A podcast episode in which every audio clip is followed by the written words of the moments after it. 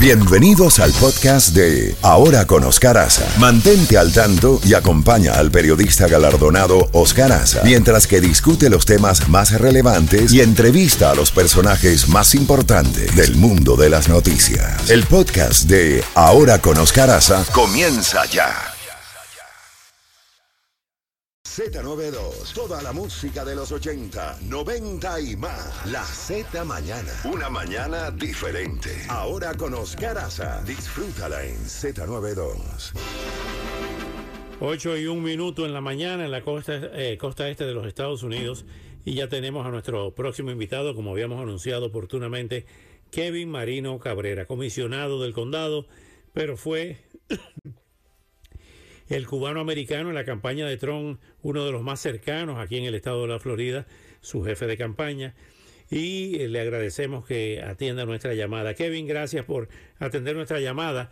Evidentemente que hoy es un día tumultuoso desde el punto de vista político, como luce que va a ser todo este año electoral.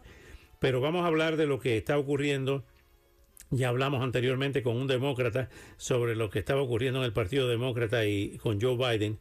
Y ahora vamos a hablar del virtual candidato eh, republicano que es Donald Trump. Hay reacciones a unas declaraciones que dio eh, el pasado fin de semana con relación a la NATO, a la OTAN y a Rusia.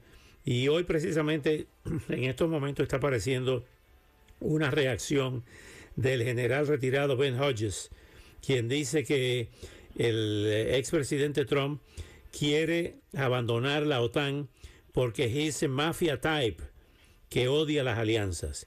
¿Qué opinión tienes tú sobre estas declaraciones del expresidente Trump sobre la OTAN y sobre Putin y sobre Rusia y estas reacciones tanto de la comunidad europea como de la Casa Blanca que ha dicho eh, en el día de hoy en un, en un comunicado, la Casa Blanca ha rechazado estas declaraciones del expresidente Trump y ahora este general Ben Hodges, que eh, en un lenguaje muy duro dice que a Trump no le gustan las alianzas y que actúa como un mafioso. ¿Qué opinión tienes tú, Kevin, que lo conoces al presidente Trump? Bienvenido y adelante. Antes que, todo, muchas gracias. Como siempre, un placer acompañarte a ti y a todos tus radios oyentes. Lo que le puedo decir es, el, presidente ya fue presidente. Sabemos lo que hizo cuando fue presidente y lo que siempre abogó en la OTAN. Y si miran los comentarios de él en completo, de lo que dijo fue que las los países tienen que pagar su parte. Él siempre abogó que Estados Unidos no fuera el único país que estuviera pagando, que no fuera el único país que estuviera pagando y pagando a tiempo, porque todos tienen deudas de millones y millones y millones de dólares. Si es una alianza, una alianza solo funciona si es que todo el mundo está contribuyendo y poniendo su parte. Así que lo que él siempre ha abogado y lo que logró en gran parte cuando fue presidente es que todos los países pusieran más dinero y, y pagaran a tiempo. Eso es cierto, pero a lo que se refieren, eh, Kevin, y de ahí vienen las reacciones, es que ha dicho que si hay un ataque de, Putin eh, a un miembro de la OTAN, no va a mover un dedo. Y hay una eh, cláusula de asistencia mutua, que si hay un ataque a uno de los miembros de la OTAN, es como si fuera a la totalidad de los miembros de la OTAN. Por ejemplo, mira, aquí tengo las declaraciones del secretario general de la OTAN, que ha acusado a Trump de socavar la seguridad de la alianza.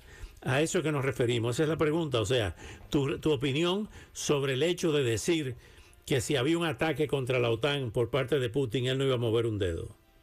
Miren, en las, campañas se dicen muchas cosas, pero lo que puedo decir, si miran los comentarios en completo de lo que dijo, él dijo que las personas tienen que pagar a tiempo. Es igual que decir que uno tenga un seguro y no paga el seguro y se le quema la casa y espere que el seguro funcione. Así que lo que él ha dicho es que las personas tienen que contribuir, cada país tiene que contribuir más a la alianza para, para asegurar que están poniendo su parte. Y número dos, tienen que pagar porque si no pagan, entonces ¿de qué sirve la alianza si tenemos una alianza que los únicos que estamos pagando somos nosotros? Pero de nuevo, pienso que el presidente Trump ya fue presidente.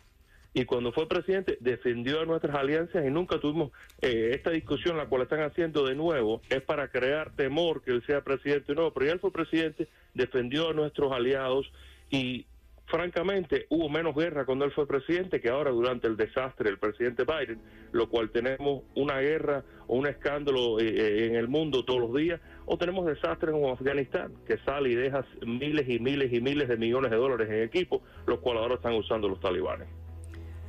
Ahora bien, otro tema, Kevin, es el tema de la edad. Eh, las encuestas, la de Ipsos, ABC, Washington Post, que un 60% de los estadounidenses encuestados dicen que los dos están muy viejos, tanto el presidente Biden, que si se reelige llegaría con 82 años al nuevo periodo, terminaría con 86 años, y el presidente Trump, pues eh, llegaría con 78 años y cuando salga saldría de 82 años. ¿Cómo ves ese tema que está también como uno de los temas de campaña en estos momentos? Antes que todo, quisiera decir, yo quisiera tener la energía que tiene el presidente Trump al lado de él. Él hace rally tras rally todos los días, tiene eventos constantes y siempre, eh, no, pero no pienso que se le dé un fallo como se lo está viendo el presidente Biden. Pienso que el reporte de, de, que salió de los documentos, los cuales el presidente Biden tenía escondido en su garaje, eh, que se le habían olvidado lo más probable, es bastante malo. Dicen que él es una persona a la cual, aunque fuera culpable, no lo puedan eh, encauzar porque su memoria está tan mala y es tan débil, lo cual no pudiera estar en un juicio. Pienso que el, pueblo está muy preocupado porque esas son las cosas las cuales hemos estado diciendo. Y ahora, en un fiscal especial puesto por él, ha sacado un reporte diciendo estas mismas cosas, diciendo que cuando le hizo una entrevista no se acordaba cuando su hijo murió, no se acordaba cuando había sido vicepresidente. Eh, eh, es algo inconcebible que una persona no se pueda acordar esas cosas, pero sin embargo se puede acordar que es presidente hoy.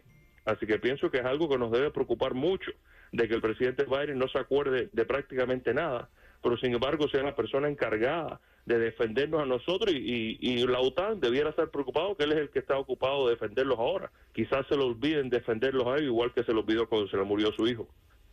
Otro tema, Kevin, es el tema de las comparecencias ante audiencias eh, en, eh, cortes, en tribunales. Eh, ahora de la Florida, ayer, lunes, el expresidente Trump estuvo en, una audiencia federal a puerta cerrada sobre el caso de los documentos clasificados. Hay varios casos, uno de ellos es este de, de Maralago, otro es el de Georgia. ¿Cómo ves estos casos diferentes que se le imputan al expresidente Trump? En gran parte lo veo como lo que es que es una cacería de brujas y pienso de que la mayoría de los votantes lo están viendo por eso. Yo le puedo decir que por las mañanas cuando yo tomo café en la ventanita, sea en el Versailles o en la carreta, las personas todavía que hablan y lo que están diciendo, tantos independientes como republicanas como demócratas, es que eh, nunca se había visto una cosa así, que un presidente encauce y trate de encarcelar y ahora eliminar de la boleta a su oponente político en los Estados Unidos. Esas son las cosas que se ven en Venezuela y otros, otros países. Pero en el tema de estos casos, ya hemos visto lo que, lo que pasó en, en, Georgia. En Georgia, la fiscal le estaba pagando al novio 500 mil dólares en el encauzamiento del presidente y estaban yéndose de vacaciones. Así que, ¿cómo es que podemos confiar en estos fiscales y en los que están haciendo si es que estamos viendo que de verdad, día tras día va saliendo a la luz lo que es esto, que de nuevo es una cacería de brujas en contra del presidente Trump, porque desde el momento que él bajó por las escaleras en el 2015, lo han odiado y han intentado destruirlo a él, su familia y sus negocios. El pasado sábado, el Partido Republicano del Estado de la Florida votó a favor de respaldar a Donald Trump para la nominación presidencial del Partido Republicano. ¿Quién fue que estructuró eso? ¿Fue Kevin Marino Cabrera? Eh, yo fui parte de los miembros que votaron, pero fue un miembro de Jacksonville y, un y el que le hizo la, la segunda, que el second, como le dicen, a la moción fue un miembro de Lee County, que es donde está Naples y Fort Myers. Y fue unánimamente el voto, tanto apoyarlo él como apoyar a nuestro senador eh, Rick Scott. Vimos una foto la semana pasada donde el expresidente Trump le echa el brazo a Kevin Marino Cabrera. Si gana Trump y vuelve a la Casa Blanca, ¿Qué posición va a ocupar Kevin Marino Cabrera en esa administración? antes, antes que todo, tenemos que asegurar que gane y eso es lo que estamos enfocados. Estamos enfocados en, en noviembre y asegurar que hagamos todo lo posible para que él pueda ser presidente. Como, como siempre he dicho, tenemos que registrar votantes, tenemos que informarlo y después tenemos que asegurar que salgan a votar. Y eso es lo que estamos enfocados, asegurando de que todos los votantes posibles que se eh, estén registrados y que todos sus, las personas que lo apoyen salgan, porque lo que no queremos que pasa muchas veces cuando en las encuestas, es muy bueno ver lo que está surgiendo en todas las encuestas, pero no queremos que las personas se, acomoden. Ah, tenemos que asegurar que todas las personas lo cual lo apoyan salgan a votar, porque es bien importante que participen en el proceso y que no estemos cómodos nunca. Kevin, te agradezco muchísimo tu gentileza de siempre responder a nuestras llamadas. Y nos veremos en la televisión porque esta campaña pica y se extiende, ¿no? Muchas gracias, Oscar, y como siempre, un placer. Bueno, gracias. Kevin Marino Cabrera, eh, uno de los Golden Boy ahora de, de, Donald Trump y de los republicanos en la Florida, y es de aquí de Miami.